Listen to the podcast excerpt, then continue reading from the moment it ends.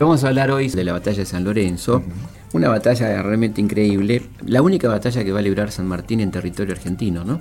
Lo cual no lo minimiza, porque es increíble cuando uno dice estas cosas. Hay gente que escucha mal, no nuestros oyentes de toda la vida, esa gente que quiere escuchar mal a veces también, ¿no? Yo creo que hubiera sido muy lindo para nosotros que nos hubieran explicado de chicos, por ejemplo, qué significaba Febo, cuando cantábamos Febo asoma, el aureo rostro imita, todas cosas que eran para nosotros palabras vacías, incomprensibles, y quizá hubiéramos empezado a entender algunas cosas, ¿no? De por qué este combate, por qué este hombre estaba acá, ¿no es cierto? A qué se debía todo esto. Por ejemplo, contarnos que Montevideo era la provincia rebelde, que estaba ocupada por los españoles de Lío, que se autoproclamaba el virrey del Río de la Plata, ¿no? Aunque no tenía ninguna jurisdicción real, pero él decía que era el virrey de todo el Río de la Plata, gobernando de Montevideo, era la provincia rebelde, podemos decir. Y el cerco, ¿no? El, el cerco, claro, total. Y ahí lo tenemos Artigas, justamente, ¿no?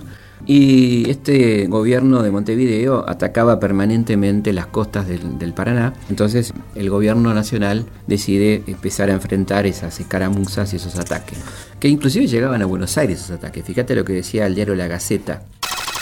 A eso de las nueve de la noche la flotilla, estacionada en la rada interior, comenzó sin previo aviso el bombardeo de Buenos Aires. Las granadas, describiendo hermosos arcos, caían sobre la ciudad alumbrada ya por los faroles nocturnos.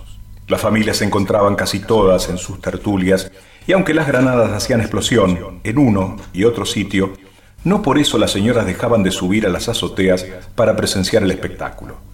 Después de arrojar unas 50 granadas sobre la ciudad y manteniendo un vivo fuego sobre la playa, felizmente ineficaz, el español Michelena intimó la rendición de las autoridades. Y le dijeron, ¿sabes qué, Michelena? Tómatelas, y también empezaron de buena manera a planear el triunviro Paso. Había hecho trabajo de inteligencia en la cual estaba, en esta comisión estaba Paso, y habían descubierto cuáles eran los planes de los españoles, que vamos a leer a continuación. Un desembarco en esta, Buenos Aires, o en alguno de los puntos inmediatos por una combinación de los españoles europeos. Una salida general contra el ejército sitiador. Una expedición sobre baterías de Punta Gorda, Santa Fe o Bajada.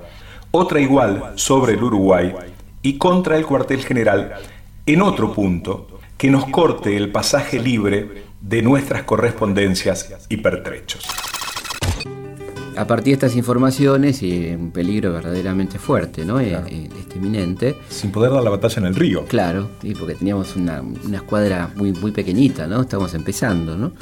Es cuando le encargan a San Martín su primera misión, a principios de 1813, la de defender las costas del Paraná, eh, y para evitar este robo de ganado, todo lo que hacían los españoles, que básicamente era atacar las poblaciones, robar ganado, robar pertenencias de los pobladores, que afectaba muy seriamente a toda la economía regional. Eh, San Martín se puso a trabajar, hizo todo un, trabajo de inteligencia muy interesante con espías, a ver un poco los movimientos y se dio cuenta que el lugar más apropiado era el convento de San Carlos, cerca de la posta de San Lorenzo, provincia de Santa Fe, relativamente cerca de Rosario. Ahí los esperó, los dejó venir, tomando esencialmente la ventaja natural de la barranca, una barranca bastante alta, o sea que ellos tenían que subir con, cierta complicación. Y entonces, de aquella mañana del 3 de febrero de 1813, cuando Febo asomó, San Martín hace un movimiento envolvente, un ataque envolvente impresionante, donde prácticamente en 15 minutos bate al enemigo. Es una batalla muy rápida, fulminante. ¿no? Y con poca gente, o sea, con la mitad, la mitad de, la... gente. Exactamente. ¿no? Y es cierto que en medio del combate, esto no es un mito, sino que una, bala enemiga mata a su caballo. Queda un caballo que se decía que era vallo, no que era blanco, sino más bien vallo. Ahí queda con la pierna aprisionada, el general San Martín, y es salvado por el, el Baigorrian, donde muere también ese episodio el soldado de origen negro, de color, dicen algunos, Juan Bautista Cabral, correntino querido como San Martín, un conterráneo de San Martín, San Martín de Yapeyú, ¿no? que le salva la vida en ese momento tan particular y tan tremendo, porque bueno, se hubiera, hubiera cambiado la historia sin ninguna duda. Ahora, qué debut para un general que venía con una formación europea, ¿no? Sí, aparte, bueno, era, era el posicionamiento militar y político de San Martín, o sea, era otra cosa a partir de ahora, de este triunfo fulminante que le iba sacando las ganas a los españoles dejaron en torno al convento 40 muertos, 14 heridos y prisioneros, dos cañones, 40 fusiles y una bandera. La bandera fue en realidad tomada por un muchacho que formaba por aquel entonces parte de, la infantería, que era nada más y nada menos que Bullar, Hipólito Bullar. y hacer sus primeras armas y dice que arrebató la bandera al enemigo, mandándolo para el otro mundo, al enemigo, y quedándose con la bandera don Hipólito Bullar. Es interesante que después del combate, esta gran victoria, que de alguna manera libera la zona que va de Zárate a Santa Fe, San Martín le pide al triunvirato que atienda a las viudas y a las familias de los muertos en esta carta.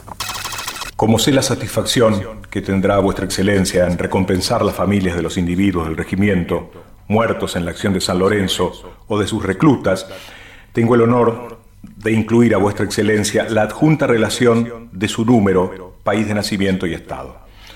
No puedo prescindir de recomendar particularmente a vuestra excelencia a la viuda del capitán Justo Bermúdez, que ha quedado desamparada con una criatura de pecho, como también a la familia del granadero Juan Bautista Cabral, natural de Corrientes, que, atravesado con dos heridas, no se le oyeron otros ayes que los de Viva la patria, muero contento por haber batido a los enemigos, y efectivamente, a las pocas horas falleció repitiendo las mismas palabras.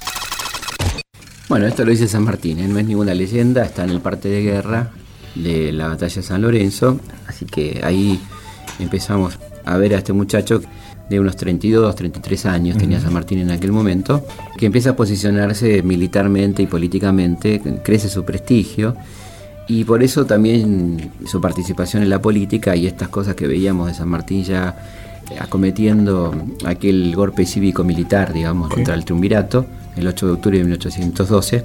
Y evidentemente yo creo que acá empiezan las diferencias con Alvear, como decíamos antes, en esta idea del centralismo, ¿no? ¿no? Si hay que concentrar el poder, como decía Alvear, o no, en el caso de San Martín.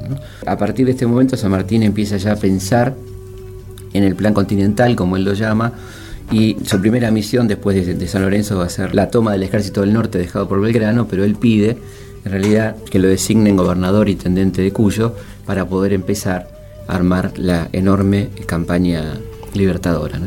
Este, de alguna manera este combate, que es un combate pequeño en cuanto al tiempo, es muy importante y decisivo política y militarmente para San Martín y para nuestro país. Y es totalmente que va a empezar a cambiar la historia con el plan continental de nuestro querido general San Martín.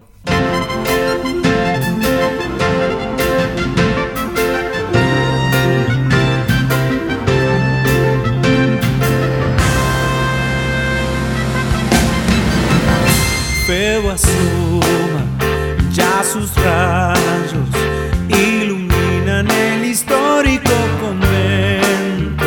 Tras los muros, sordos ruidos, hoy se dejan de corceles y de aceros. Son las huestes que prepara San Martín para luchar en San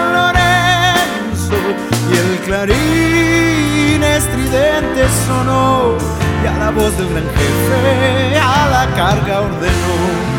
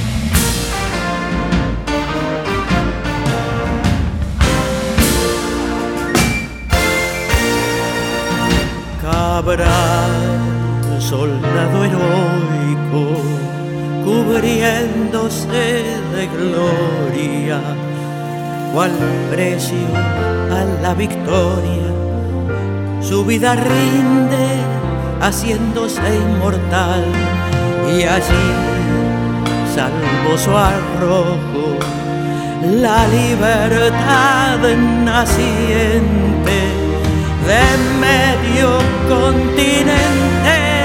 Honor, honor al gran Cabral.